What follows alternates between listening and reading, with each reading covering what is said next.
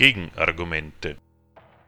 Informationen zu unseren Sendungen und unsere Kontaktadresse findet ihr auf unserer Homepage www.gegenargumente.at.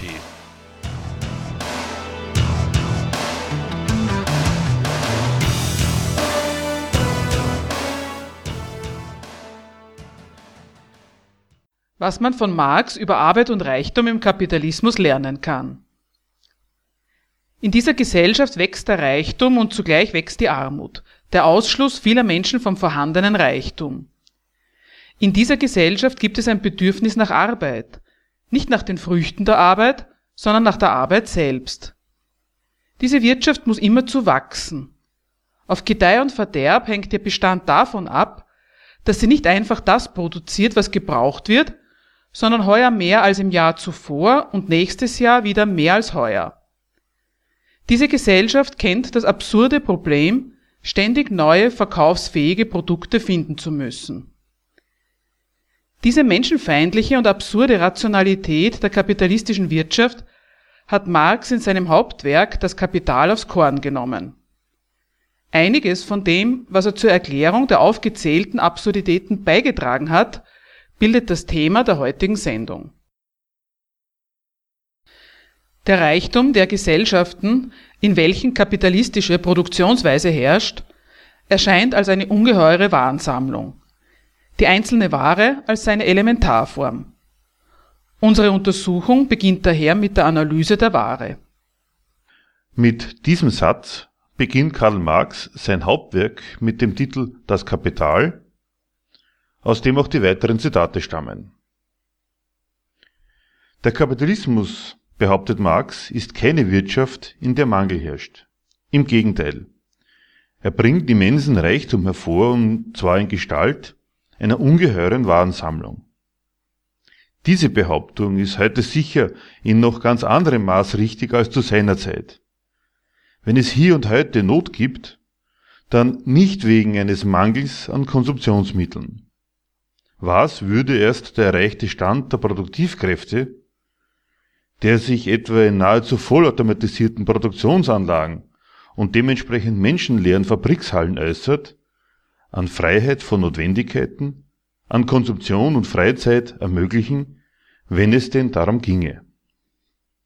Stattdessen unterteilt sich die Welt in reiche und arme Staaten, und auch innerhalb der reichen Staaten ist die Armut nicht ausgestorben, im Gegenteil. Nicht nur, dass die Versorgung der Arbeitslosen, Pensionisten, also derjenigen, die nicht mehr arbeiten, zunehmend als nicht hinnehmbare Belastung der Wirtschaft besprochen wird, ist auch das Auskommen derer, die Arbeit haben, damit noch lange nicht gesichert. Schon mit den bisherigen Anmerkungen ist klar, dass das Vorhandensein von Armut nicht auf natürliche Ursachen zurückgeht, auf Schranken, die die Natur und ihre mangelhafte Beherrschung für die Produktion darstellen, es muss vielmehr am besonderen Charakter des Reichtums liegen. Worin der besteht, hat Marx in seinem Satz gleich mitgeliefert. Reichtum liegt als Warensammlung vor. Nahezu alles, was produziert wird, wird als Ware und damit für den Markt produziert, ist also nicht einfach ein Ding zum Gebrauchen, dessen einzige Bestimmung in seiner Nützlichkeit liegt. Die Waren warten im Zustand ihrer Fertigstellung nicht auf ihren Gebrauch, sondern auf ihren Verkauf. Neben dem Gebrauchswert ihrer für die Befriedigung irgendeines Bedürfnisses nützlichen Seite haben Waren nämlich noch einen Preis. Alles kann gekauft werden, alles muss aber auch gekauft werden. Über die Preise sind die verschiedenen Waren waren mit unterschiedlichen nützlichen Eigenschaften einander gleichgesetzt. Die eine Ware stellt genauso viel Reichtum dar wie jede beliebige andere, vorausgesetzt nur, diese liegt in der richtigen Menge vor. Mit Marx ist dieser allseitigen Gleichsetzung der Produktionsresultate über den Preis zu entnehmen, dass Waren nicht nur Gebrauchswerte, Träger nützlicher Eigenschaften sind, sondern zusätzlich auch noch Träger einer ihnen allen gemeinsamen Qualität, die, die Marx Wert nennt. Das und wie viel Reichtum eine Sache darstellt, drückt sich in der Marktwirtschaft nicht in ihrem Nutzen, sondern in ihrem Wert aus. Eines ist offensichtlich, diese Reichtumsqualität, der Wert der Sachen, kann sich unmöglich aus dem Gebrauchswert der einander gleichgesetzten Waren ableiten. Was den Gebrauchswert und damit den Nutzen, den sie stiften, betrifft, müssen sich getauschte Waren ja gerade unterscheiden. Eine Ware tauscht sich nicht aus mit einem Exemplar derselben Art. Wenn es aber nicht die nützlichen Eigenschaften sind, die das für die Gleichsetzung erforderliche identische an allen Waren hergeben, was dann? Dazu Marx. Sieht man nun vom Gebrauchswert der Warenkörper ab, so bleibt ihnen nur noch eine Eigenschaft, die von Arbeitsprodukten. Diese Dinge stellen nur noch dar, dass in ihrer Produktion menschliche Arbeitskraft verausgabt, menschliche Arbeit aufgehäuft ist. Als Kristalle dieser ihnen gemeinschaftlichen Substanz sind sie Werte, Warenwerte. Gleichgesetzt werden die Waren, sagt Marx, als Resultate eines Produktionsprozesses. Ihre Herstellung erfordert Arbeit, kostet Anstrengung. Das, worüber die Waren im Tausch verglichen werden, ist die zu ihrer Produktion erforderliche gesellschaftlich nötige Arbeit. Nicht, dass mit der Arbeit ein nützliches Ding hergestellt wurde, ist das, woran in dieser Gesellschaft der geschaffene Reichtum gemessen wird, sondern umgekehrt dass gearbeitet und sich angestrengt werden muss, um eine Ware zu produzieren, setzt ihren Besitzer in die Lage, Geld für sie zu verlangen. Ihr natürliches Maß hat die Arbeit dabei in der Zeit. Ausschlaggebend für die Wertgröße einer Ware ist daher die für ihre Herstellung nötige Zeit. Dabei ist es aber nicht einfach damit getan, dass man weiß, wie lange gearbeitet wurde und wie anstrengend die Arbeit war. Wissen, ob und wie viel an Wert das Resultat seiner Arbeit darstellt, kann jedermann erst, wenn seine Ware tatsächlich am Markt in Geld verwandelt wurde. Der Verkauf auf dem Markt ist der gesellschaftliche Test, dem die privat produzierten Waren ausgesetzt werden. Auf dem Markt werden die Resultate unabhängig voneinander, ohne Ermittlung des Bedarfs und ohne gesellschaftlich geplante Arbeitsteilung produzierender Eigentümer aufeinander bezogen und dem Vergleich ausgesetzt. Die subjektive Leistung, welche die Produzenten bei der Produktion in die Ware gesteckt haben, erfährt dort ihre objektive gesellschaftliche Beurteilung, Bestätigung oder Korrektur. Erst im Austauschverhältnis, also daran, ob und wie viel Geld für ihre Ware zu erzielen ist, erfahren die Warenproduzenten, inwieweit sich ihr Aufwand gelohnt hat.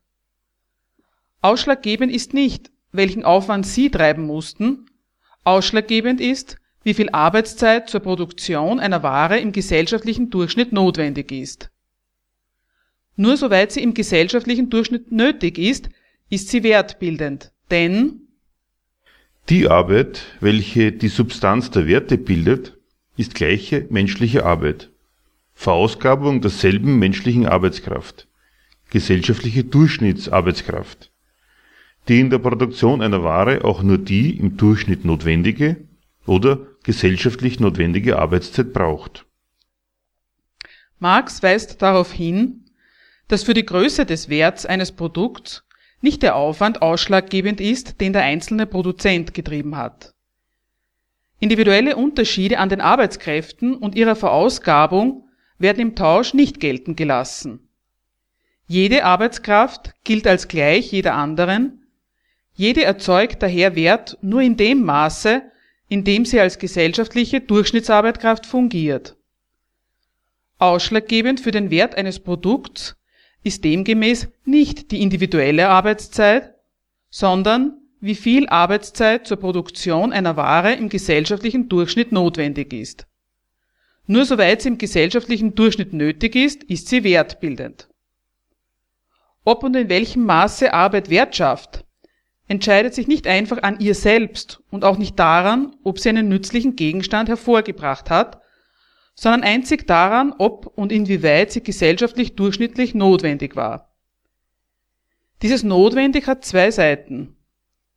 Die eine Seite der Notwendigkeit besteht darin, dass nur das an Arbeitszeit aufgewandt werden darf, was beim gegebenen gesellschaftlichen Stand der Produktivkräfte unbedingt notwendig ist.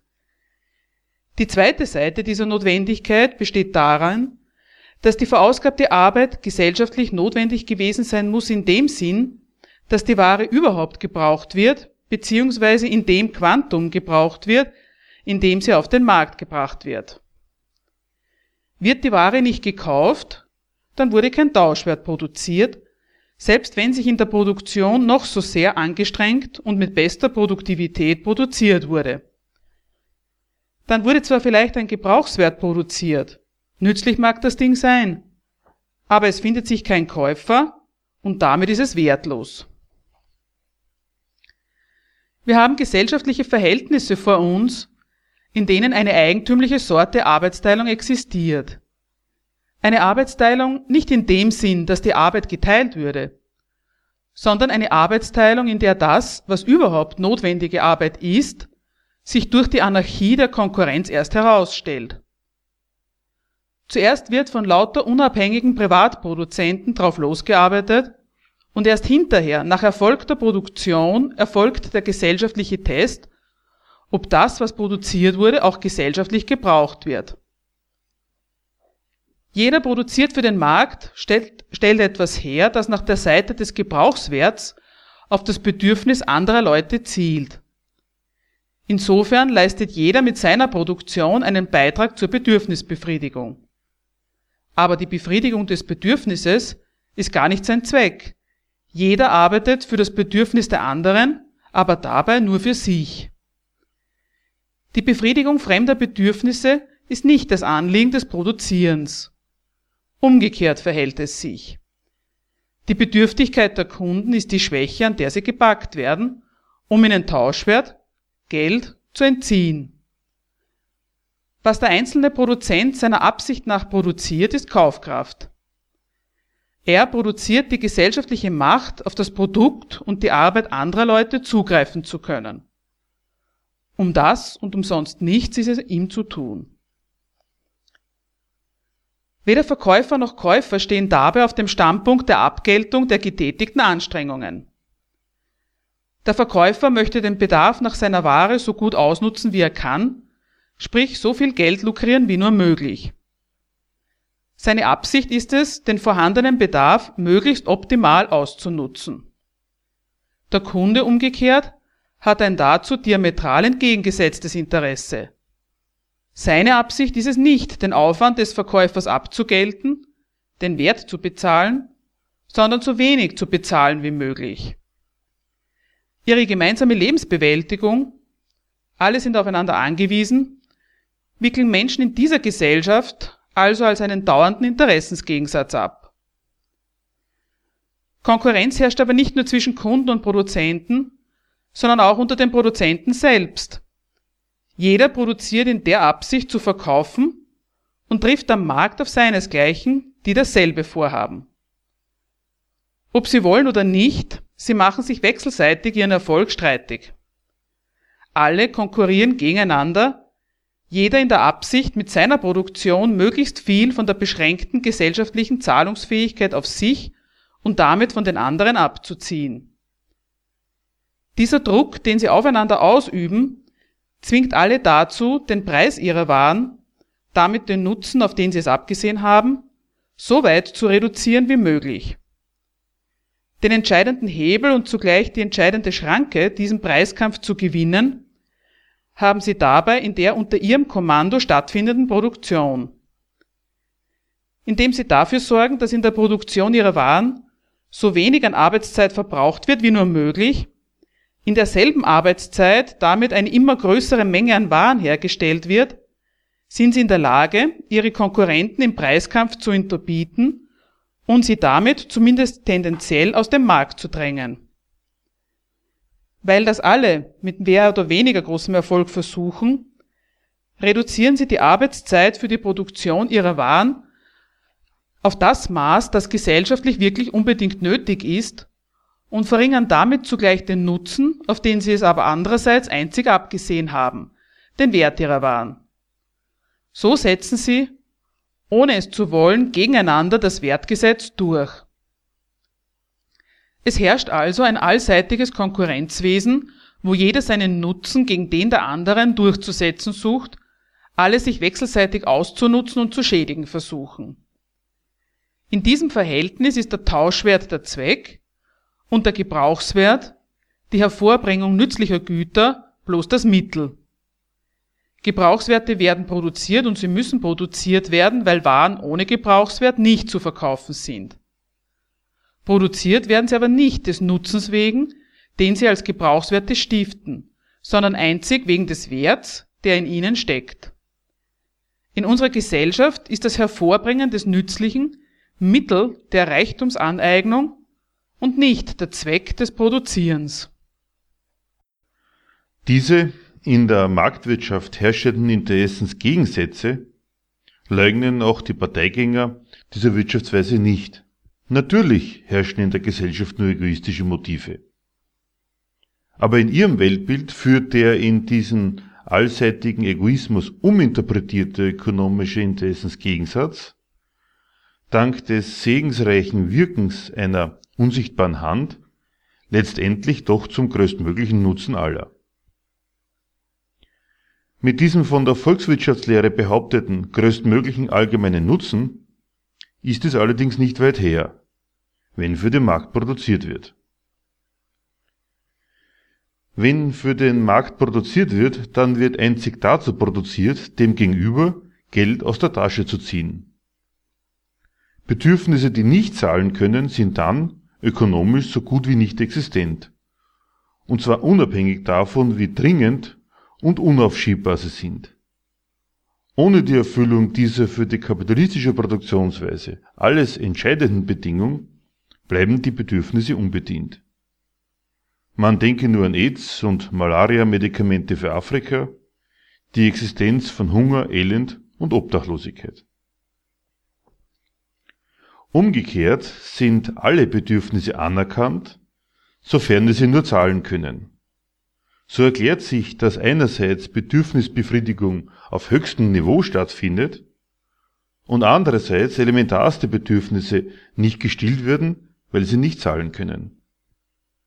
In unserer Gesellschaft ist es daher unmöglich, dass eine vernünftige Reihenfolge eingehalten würde, in dem Sinn, dass solange es Leute gibt, die kein Dach über dem Kopf haben, die Produktion von Luxusartikeln hintangestellt wird.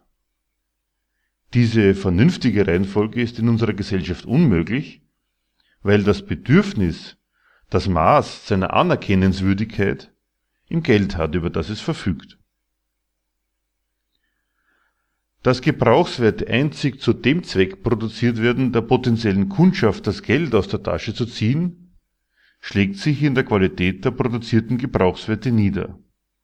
Entlang der Scheidelinie von armen und reichen Käufern scheidet sich auch das Angebot in Luxusgüter vom Feinsten für die einen und jede Menge Ramsch und Massenware, Lebensmittel, die mehr krank als satt machen, für die, deren Geldbörsen zwar klein, in ihrer Anzahl aber als Geschäftsgelegenheit doch nicht zu verachten ist. Wo für den Markt produziert wird, wo der einzelne Arbeit verrichtet, um Kaufkraft zu erzeugen, um mit seiner Arbeitsleistung irgendetwas herzustellen, worauf Bedürftige angewiesen sind, da sind alle Risiken privatisiert. Wer älter, krank oder behindert oder bloß ungeschickter ist, wer also die durchschnittlich gesellschaftlich notwendige Arbeit nicht leisten kann, der, der größeren Aufwand treiben muss, der hat Pech gehabt. Er ist, in, er ist nicht in der Lage, konkurrenzfähiges Produkt auf den Markt zu bringen und kann sehen, wo er bleibt. Das gesellschaftlich durchschnittlich nötig hat aber auch noch eine andere Seite. Gemeint ist die Frage, ob es die Arbeit, die einer leisten könnte, auch braucht. Und es sind die Kunden, die mit ihrer Bereitschaft Geld zu bezahlen darüber entscheiden, ob ein Individuum, das seinen Aufwand getrieben hat, überhaupt gesellschaftlich notwendige Arbeit vergegenständigt hat. Oder ob es einfach vergebene Liebesmüh war. An einem Tag braucht die Gesellschaft zum Beispiel Informatiker auf Teufel komm raus, Studentenmassen drängen sich in übervolle Hörsäle, eignen sich in der Hoffnung auf einen tollen Job und guten Verdienst das nötige Wissen an, und dann heißt es von einem Tag auf den anderen, wir brauchen keine Informatiker mehr. Dieses Risiko ist ihr Problem. Also mit dem angeblich größtmöglichen allgemeinen Nutzen sieht es nicht so toll aus. Das alles steckt schon drin in dem Produktion für den Markt ist eine Produktion, die den Zweck hat, Tauschwert herzustellen. Wenn für den Markt produziert wird, Tauschwert der Zweck der Produktion ist, dann ist die Arbeit die Substanz des Werts. Das tut den Arbeiter nicht gut. Arbeit schafft den Wert und das ist, anders als Kommunisten und Sozialdemokraten bis in die heutigen Tage behaupten, kein Grund für ihr Lob, sondern für Kritik. Marx wollte nicht sagen, Arbeit schafft den Wert und verdient daher Respekt, sondern Arbeit schafft im Kapitalismus Wert und das ist schlimm. Aus der Gleichsetzung der Arbeitsprodukte im Tausch hat Marx geschlossen, dass die verschiedenen Tätigkeiten nicht als konkrete, also als Schneider, Weber, Bäcker und so Tätigkeit Reichtum schaffen. Auf die Frage, inwiefern dann, gibt er folgende Antwort. Sieht man ab von der Bestimmtheit der produktiven Tätigkeit und daher vom nützlichen Charakter der Arbeit, so bleibt das an ihr, dass sie eine Verausgabung menschlicher Arbeitskraft ist. Schneiderei und Weberei Obgleich qualitativ verschiedene produktive Tätigkeiten, sind beide produktive Verausgabungen von menschlichem Hirn, Muskel, Nerv, Hand und so weiter. Und in diesem Sinne beide menschliche Arbeit. Auch die Arbeit kriegt also im Kapitalismus eine gänzlich neue, um nicht zu sagen eigenartige Bestimmung. Reichtum schafft sie nicht durch die speziellen Verrichtungen, mit denen aus allerlei natürlichen Materialien und Hilfsmitteln Produkte, Rock, Stoff, Brot gefertigt werden, die aufgrund ihrer Eigenschaften für Konsumption oder Produktion gute Dienste leisten. Diese konkreten, die speziellen Gebrauchswerte schaffenden Tätigkeiten sind vom Standpunkt des Tausches eine bloße Voraussetzung dafür, ein für den Austausch interessantes Resultat zu liefern. Für die Wertbildung kommt es nicht darauf an, was gearbeitet wird, dass gearbeitet wird.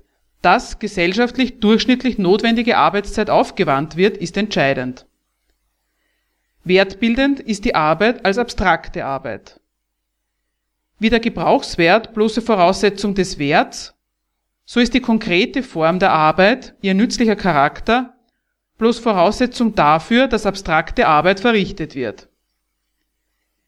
Diese Gleichsetzung aller Arbeiten ist ignorant gegen die je besondere Nützlichkeit der jeweiligen Arbeit. Wenn es darum geht, welche Arbeit sich lohnt, ist jede so gut wie die andere oder eine unter Umständen zu gar nichts, trotz der nützlichen Früchte, die sie bringen mag. Daran, dass verschiedene Arbeiten im Tausch gleichgesetzt werden, erkennt man, dass es bei der Arbeit, die Waren produziert, auf ein einziges Moment von Arbeit ankommt Darauf nämlich, dass überhaupt Verausgabung von Arbeitskraft, von Hirn, Muskel, Nerv, Hand stattgefunden hat. Etwas, das zu jeder Arbeit dazugehört, das sich angestrengt werden muss, um ein bestimmtes und gewünschtes Resultat hervorzubringen, ist das alles entscheidende Erfolg oder Misserfolg der Arbeit bestimmende Moment. Bei jeder Tätigkeit, die in der Absicht ausgeführt wird, etwas Nützliches hervorzubringen, ist es nötig, sich anzustrengen und sich zu konzentrieren. Und auch wie lange gearbeitet werden muss, um einen bestimmten Gegenstand herzustellen, kann und muss man feststellen. Niemals aber ist unter vernünftigen Umständen der Aufwand, der zu treiben ist, und die Zeit, die es braucht, um ein erwünschtes Resultat hervorzubringen, ein Maß dafür, ob und inwieweit ein bestimmter Zweck realisiert wurde. Niemals ist, in anderen Worten, dieser Aufwand selbst ein Gradmesser des Erreichens des eigenen Zwecks. Diese Anstrengung ist vielmehr dem angestrebten Nutzen subsumiert. Wenn man ein Zimmer streicht, dann ist das frisch gestrichene Zimmer der angestrebte Zweck. Der Aufwand des Streichens ist zwar nötig, in ihm selbst drückt sich aber nicht Erfolg oder Misserfolg der Arbeit des Streichens aus. Anders im Kapitalismus. Da wird wirklich diese Abstraktion zum alles entscheidenden Gesichtspunkt. Die Besonderheit der wertbildenden Arbeit besteht gerade darin, dass dieses eine Moment jeder Arbeit sie hat eine bestimmte Intensität und dauert eine bestimmte Zeit, überhaupt das Entscheidende ist. Viel Reichtum schaffen heißt demnach nicht viele nützliche Güter erzeugen. Nicht die Produktionsresultate sind das Maß des Reichtums in dieser Gesellschaft, sondern wie viel an gesellschaftlich nötiger Arbeit steckt in ihnen. Mehr Reichtum bedeutet daher im Kapitalismus nie weniger Arbeit, sondern mehr. Als Tauschwert wird die Ware immer nur unter dem Gesichtspunkt des Resultats betrachtet. Es handelt sich nicht um den Dienst, den sie leistet, sondern um den Dienst, der ihr geleistet worden ist in ihrer Produktion. Die Absurdität dieser kapitalistischen Bestimmung von Reichtum muss man sich vor Augen führen. Wann ist was wertvoll? Nicht einfach dadurch, dass das, was bei der Arbeit rausgekommen ist, ein nützlicher Gegenstand ist. Wertvoll ist der Gegenstand, weil in ihm viel Arbeit steckt, viel Arbeit zu seiner Produktion notwendig ist. Umso mehr Arbeit im Gegenstand steckt, umso wertvoller ist er und umgekehrt. Kostet die Herstellung eines Gegenstandes nur wenig Anstrengung, ist er auch nur wenig wert. Wenn der Tauschwert der Zweck der Produktion ist, ist Verausgabung von Arbeit Mittel und Gradmesser des erreichten Zwecks. Mehr Verausgabung von Arbeit ist dann mehr geldwerter Reichtum. Ausgerechnet das Minus der Arbeit, nicht das, was eine Sache dem Menschen nützt, sondern das, was sie ihn kostet, die Anstrengung, ist der Gradmesser des Reichtums. Das ist kein vernünftiges Verhältnis.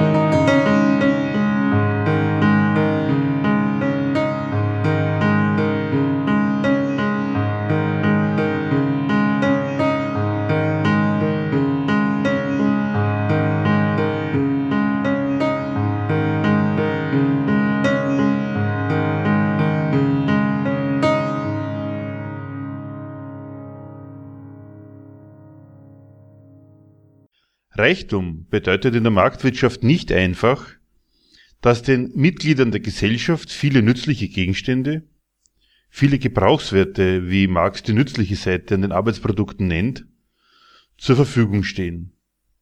In der Marktwirtschaft dreht sich vielmehr alles ums Geld. Alle nützlichen Gegenstände werden einzig dazu produziert, verkauft zu werden. Die Käufer umgekehrt müssen die von den Verkäufern geforderten Preise bezahlen, wollen sie in den Besitz der gewünschten Gegenstände kommen. Sind sie dazu nicht in der Lage, bleiben sie vom vorhandenen Reichtum ausgeschlossen. Sein wahres Maß hat der Reichtum der kapitalistischen Gesellschaft daher im Wert der Waren. Substanz des Wertes ist die Arbeit. Wert schafft die Arbeit aber nicht einfach durch die konkreten Verrichtungen, aus denen der Arbeitsprozess besteht. Als diese konkrete Arbeit bringt sie immer nur Gebrauchswerte hervor. Wertschaffend ist jede Arbeit nur in demjenigen ihrer Momente, dass sie mit jeder beliebigen anderen Arbeit gemein hat. Bei der Arbeit kommt es einzig darauf an, dass überhaupt Verausgabung von Arbeitskraft, von Hirn, Muskel, Nerv und Hand stattgefunden hat. Wertbildend ist die Arbeit, wie Marx dies ausdrückt, als abstrakte Arbeit, in Absehung von all ihren konkreten Momenten. Etwas, das zu jeder Arbeit dazugehört, dass sich angestrengt werden muss, um ein bestimmtes und gewünschtes Resultat hervorzubringen, ist das im Kapitalismus alles Entscheidende. Erfolg oder Misserfolg der Arbeit bestimmende Moment. Reichtum besteht also im Kapitalismus gerade nicht in der Leichtigkeit, mit der die arbeitende Menschheit sich die Notwendigkeiten und Genüsse verschafft. Wenn der Tauschwert der Zweck der Produktion ist, ist Verausgabung von Arbeit Mittel und Gradmesser des erreichten Zwecks. Mehr Verausgabung von Arbeit ist dann mehr geldwerter Reichtum. Ausgerechnet das Minus der Arbeit, nicht das, was eine Sache dem Menschen nützt, sondern das, was sie ihn kostet, die Anstrengung, ist der Gradmesser des Reichtums.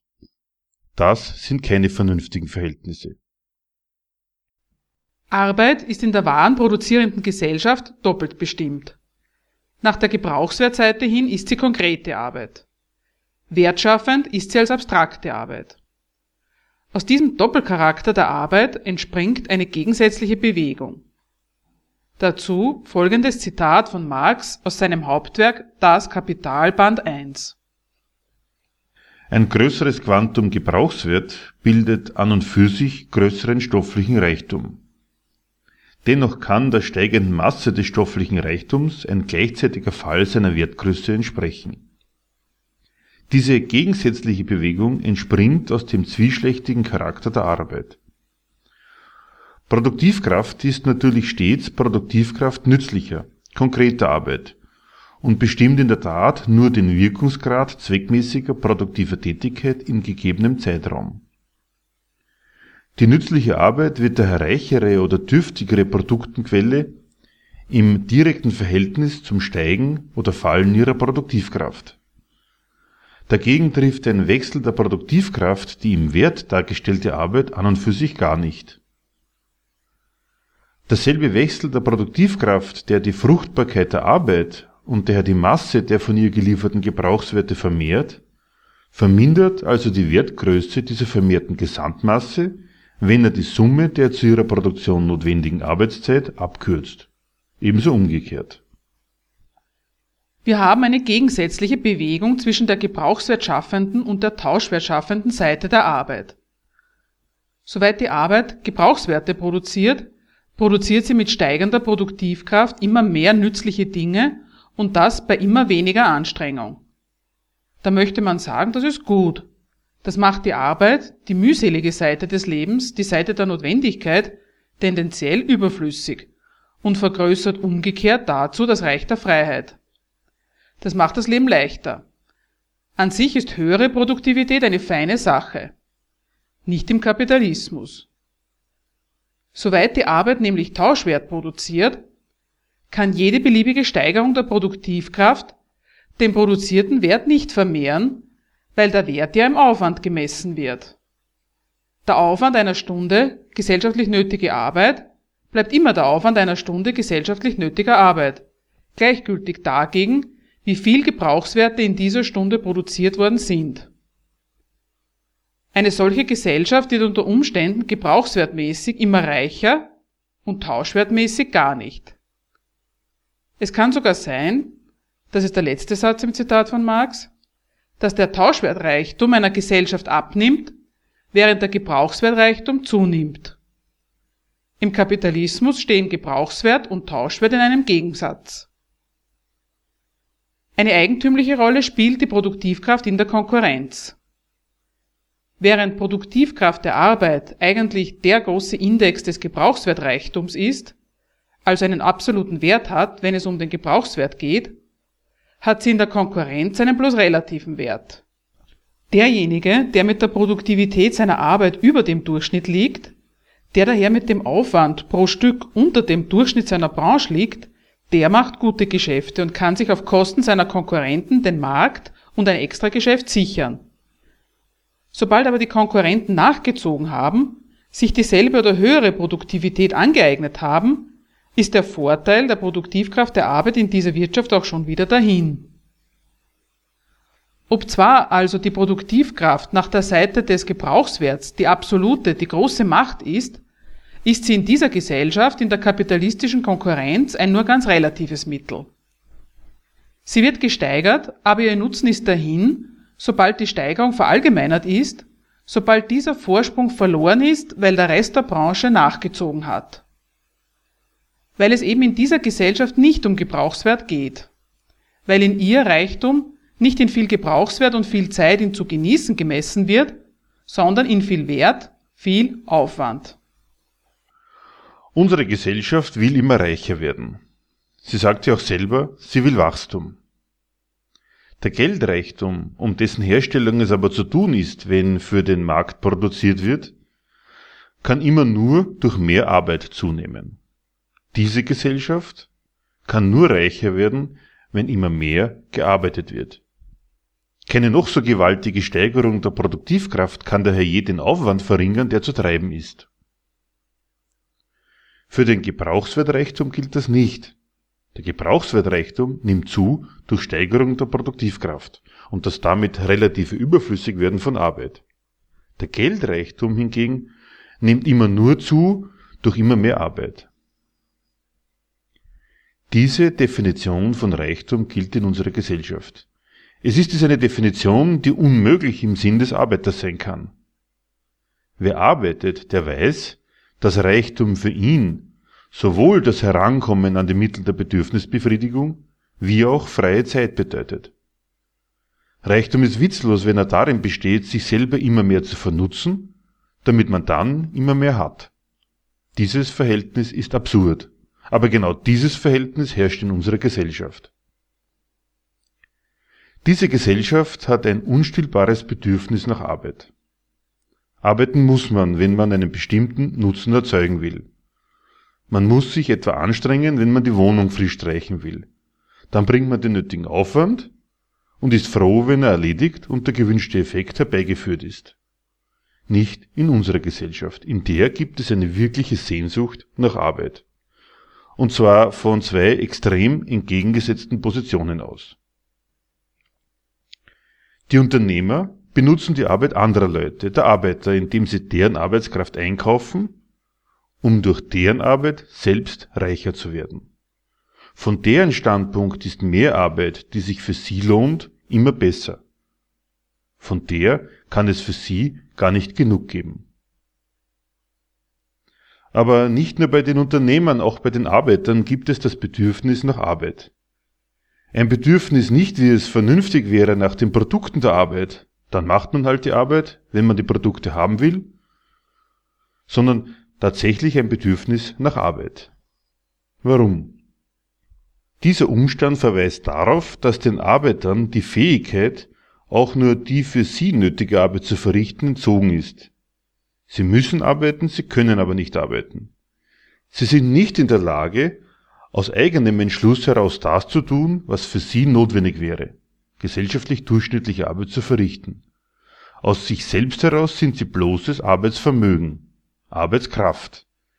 Die Leute sind in dieser Gesellschaft bloß die Fähigkeit zu arbeiten und ob aus dieser Möglichkeit zu arbeiten, die sie sind, auch eine Wirklichkeit wird, liegt offenbar gar nicht an ihnen. Von sich aus kriegen sie das nicht hin. Die Voraussetzungen dafür, dieses Arbeitsvermögen Wirklichkeit werden zu lassen und zu arbeiten, sind ihnen nämlich entzogen. Normale Arbeitsleute sind in unserer Gesellschaft nicht in der Lage, gesellschaftlich notwendige durchschnittliche Arbeit zu vergegenständlichen weil die Produktionsmittel anderen Leuten gehören und der gute Wille, sich anzustrengen, einfach witzlos ist angesichts der Konkurrenz vollautomatisierter Fabriken, der sie gegenüberstehen. Millionen Arbeitslose europaweit, das sind Leute, die nicht in der Lage sind, auch nur die für ihren eigenen Lebensunterhalt unbedingt notwendige Arbeit zu leisten. Nur wenn wer anderer der die nötigen Produktionsmittel besitzt, ihre Arbeit braucht, und zwar um seinen Geldreichtum zu vermehren, und für diesen ihren Dienst einen Lohn springen lässt, können sie arbeiten und leben. Dieser Umstand, dass sie von sich aus die für sie nötige Arbeit nicht verrichten können, der ist es, der ihnen die perverse, man muss es sagen, perverse Sehnsucht nach Arbeit aufnötigt. Sie brauchen Arbeit und was machen sie? Sie seufzen danach. Hoffentlich gibt es eine. Endlich Arbeit. Als ob Arbeit selber das Genussmittel wäre. Ja, in einer Gesellschaft, der den Menschen die Vergegenständlichung von Arbeit verunmöglicht wird, entwickelt sich tatsächlich das Bedürfnis, arbeiten zu können. Eine Produktionsweise, in der die Arbeit Wert schafft, eine Gesellschaft, die umso reicher ist, je mehr gearbeitet wird, eine solche Produktionsweise beruht auf Ausbeutung.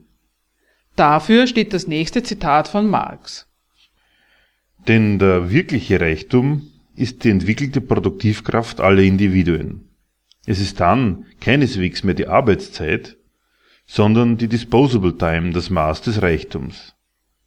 Die Arbeitszeit als Maß des Reichtums setzt den Reichtum selbst als auf Armut begründet und die Disposable Time nur existierend im und durch den Gegensatz zur Surplus-Arbeitszeit oder Setzen der ganzen Zeit eines Individuums als Arbeitszeit und Degradation desselben daher zum bloßen Arbeiter, Subsumption unter die Arbeit. Die entwickelste Maschinerie zwingt den Arbeiter daher jetzt länger zu arbeiten, als der Wilde tut oder als er selbst mit den einfachsten roden Werkzeugen tat. Der erste Satz bezieht sich auf eine vernünftige Gesellschaft. In der wäre es keinesfalls die Arbeitszeit, die den Reichtum messen würde, sondern die freie Zeit, die Zeit jenseits des Reichs der Notwendigkeit, die Zeit, in der die Früchte der Arbeit genossen werden.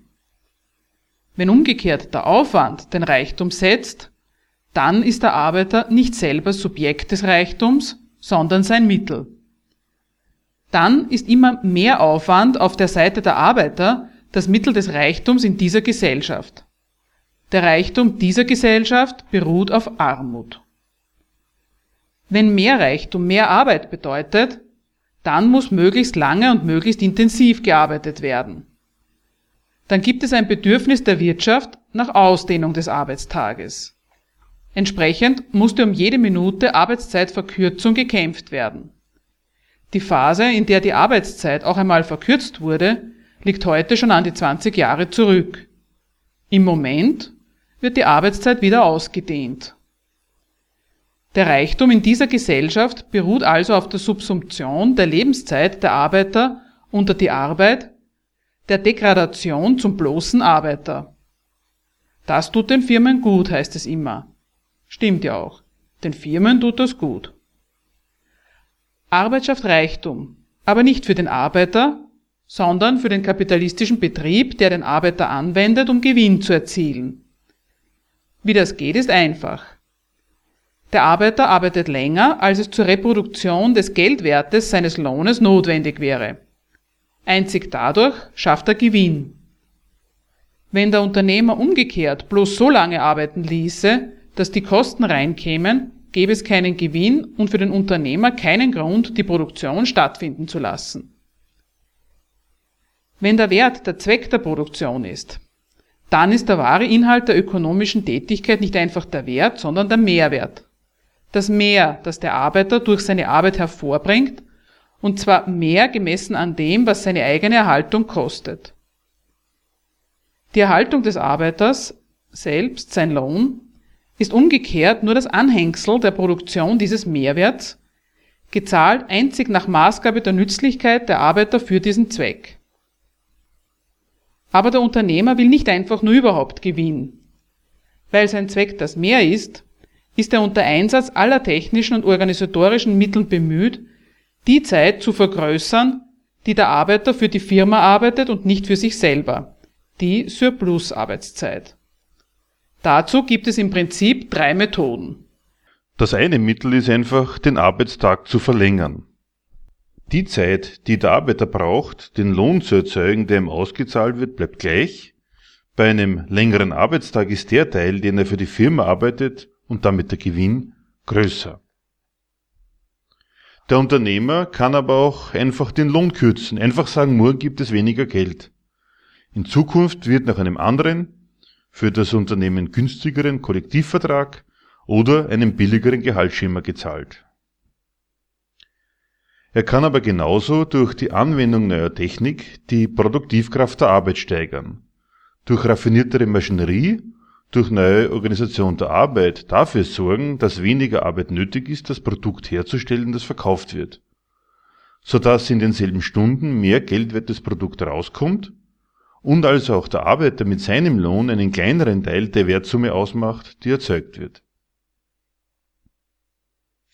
Es ist ein vernichtendes Urteil über die Produktionsweise, dass das unmittelbare Verarmen der Menschen genauso nützlich ist wie die Entwicklung und Vergrößerung der Springquellen des Reichtums. Für diese Wirtschaftsweise leistet beides denselben Dienst, die Produktivkraft der Arbeit steigern, so dass mehr an Gebrauchswert rauskommt, ist genauso nützlich wie einfach weniger Lohn zahlen. Die Produktivkraft der Arbeit steigern hat im Kapitalismus einen eigentümlichen Nutzen. Der Unternehmer steigert die Produktivkraft der Arbeit, um Arbeit zu sparen. Er macht das aber nicht, um dem Arbeiter Arbeit zu ersparen, sondern um sich Kosten für bezahlte Arbeit zu ersparen. Er spart Arbeit aber nur zu dem Zweck, um Lohnkosten einzusparen. Lohnkosten einzusparen bedeutet, die Arbeiter noch ein Stückchen weiter von ihrem Produkt zu trennen. Diese Trennung geschieht auf zwei Arten. Der eine Teil der Belegschaft produziert mit, sage, doppelter Produktivität, leistet also für das Unternehmen einen doppelt so guten Dienst für denselben Lohn oder den gleichen Dienst wie zuvor die alte Belegschaft, jetzt aber um den halben Lohn. Sämtliche arbeitssparenden Investitionen sparen nicht Arbeit, die wird im Gegenteil im selben Atemzug intensiver, sondern bezahlte Arbeit, indem sie die angewandte Arbeit ergiebiger machen. Pro Lohnzahlung steigt die verkäufliche Warenmenge. Die andere Hälfte der Belegschaft wird arbeitslos, weil ihre Arbeit überflüssig geworden ist das Schaffen von Disposable Time, das Schaffen von freier Zeit, das, was an sich das Plus der Produktivkraftsteigerung ist, schlägt sich in dieser Gesellschaft in der Form von Arbeitslosigkeit nieder. Die Ausdehnung der Arbeitszeit hat Grenzen. Ebenso Grenzen hat auch die Lohndrückerei. Grenzen, die übrigens sehr flexibel sind. Wie viel sich die Leute an ärmer werden gefallen lassen, ist nicht von vornherein ausgemacht. Und im Moment zeigt die Arbeiterschaft auf dem Gebiet eine enorme Flexibilität. Die epochale Methode, den Ertrag der Arbeit für die Firma zu steigern, ist daher die Produktivkraftsteigerung. Rationalisierung, wie es auch heißt. Die Senkung des Arbeitsaufwandes, damit weniger Arbeit bezahlt werden muss. Das ist gut für die Firma. Der Vorteil für das Unternehmen, es steigert den Gewinn pro Stück und zwar so lange, solange das Unternehmen den ungeänderten Marktpreis kassieren kann. Pro Stunde Arbeitszeit wird dann mehr an Wert produziert als in einer Stunde gesellschaftlicher Normalarbeitszeit. Das von den Arbeitern hervorgebrachte Wertprodukt steigt. Das gilt aber nur so lange, solange die einzelne Firma mit ihren Stückkosten unter dem Durchschnitt der jeweiligen Branche liegt. Kaum ziehen die anderen Firmen nach, haben also die Konkurrenten aufgeholt, hat sich der erreichte Stand an notwendiger Arbeitszeit und damit an Stückkosten als neuer gesellschaftlicher Durchschnitt etabliert, ist dieser Vorteil weg. Das gesamte Wertprodukt ist dann wieder geschrumpft, denn das Produkt des ganzen Arbeitstages kann ja, wenn es gesellschaftlich durchschnittlich notwendige Arbeitszeit ist, nie mehr werden als das Produkt eines Arbeitstages. Das findet tatsächlich dauernd statt, mit dem Ergebnis, dass die Produkte, Fernseher, Waschmaschinen und so weiter billiger werden. Das ist die eine Hälfte. Wenn alle Unternehmen im Punkto Produktivkraft nachgezogen haben, ist der Nutzen der Produktivkraftsteigerung für das individuelle Kapital wieder dahin. Das heißt aber nicht, dass wieder derselbe Zustand herrscht wie zuvor. Jetzt sind nämlich mehr Produkte in Umlauf, die aber nicht mehr Wert darstellen als zuvor die kleinere Menge. Derselbe Wertumsatz wird jetzt mit einer viel größeren Masse Gebrauchswert getätigt, weil ja die notwendige Arbeitszeit pro Stück reduziert worden ist. Jetzt braucht man einen viel größeren Markt, um denselben Wert zu realisieren. Oder man muss neue Produkte finden, für die sich dann wieder Kunden finden. Da kommt dann in unserer Gesellschaft die schöne Perversion zustande, die da heißt, könnte man nicht neue Produkte kreieren? Perversion deshalb, weil normal ist doch, uns fehlt was und dann produzieren wir halt das, was uns fehlt. Bei uns ist es umgekehrt. Man weiß nicht, was fehlt, aber man sagt, man bräuchte was, damit wieder Arbeit vergegenständlicht werden kann. Könnte man was finden, damit wieder gearbeitet werden kann. Die notwendige Arbeit ist in einem doppelten Sinn reduziert worden. Einerseits die Zeit, die es braucht, um ein Produkt herzustellen, und andererseits die Zeit, die es braucht, damit der Arbeiter seinen Lohn reproduziert. Beides ist reduziert worden. Zweiteres ist der Nutzen, den die Firma davon hat, und ersteres der Haken, den sie sich damit einhandelt. Der Nutzen besteht darin, dass der Arbeiter jetzt einen kleineren Teil des Tages für sich arbeitet, darauf kommt es an. Das andere ist sozusagen der Rückschlag, den das gesamte Wertprodukt eines gegebenen Warenquantums sinkt. Um also denselben Wertumsatz zu machen, muss die Firma jetzt viel mehr Waren absetzen, braucht sie einen immer größeren Markt, um denselben Geldwert zu realisieren und setzt damit die Latte für rentable Arbeit immer höher. Deswegen schreibt Marx. Das Kapital ist selbst der prozessierende Widerspruch dadurch, dass es die Arbeitszeit auf ein Minimum zu reduzieren strebt, während es andererseits die Arbeitszeit als einziges Maß und Quelle des Reichtums setzt. Es vermindert die Arbeitszeit daher in der Form der notwendigen, um sie zu vermehren in der Form der überflüssigen, setzt daher die überflüssige in wachsendem Maße als Bedingung für die notwendige. Damit ist gemeint, auf der einen Seite reduziert das Kapital ständig die notwendige Arbeit.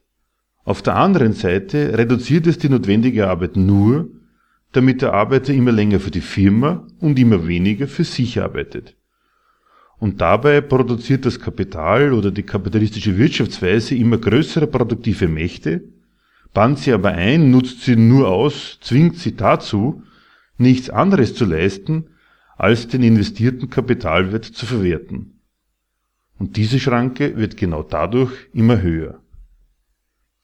Deswegen haben wir diese Absurdität, dass in dem Maß, in dem der Reichtum der Gesellschaft nach der Seite der Gebrauchswerte zunimmt, und die kapitalistische Produktionsweise ist ja die Produktionsweise, die die Produktivität ohne Ende vergrößert, in dem Maß wächst in dieser Gesellschaft der Ausschluss vom vorhandenen Reichtum. Einerseits ist immer weniger Arbeit nötig, um die nützlichen Dinge herzustellen, und andererseits kriegen die Leute immer mehr die Abhängigkeit ihres Lebensunterhalts vom Verrichten wertschöpfender Arbeit zu spüren, dadurch, dass ihnen genau das immer weniger gelingt, weil es keine Nachfrage nach ihnen gibt.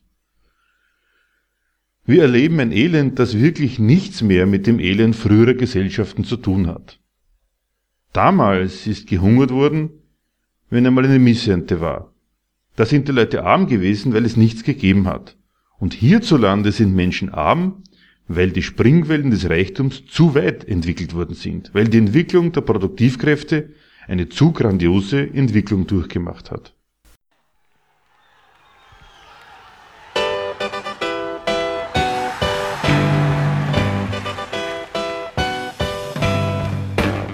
Für Diskussionsbeiträge und Kritik zu unserer Sendung verweisen wir wie immer auf unsere Homepage www.gegenargumente.at.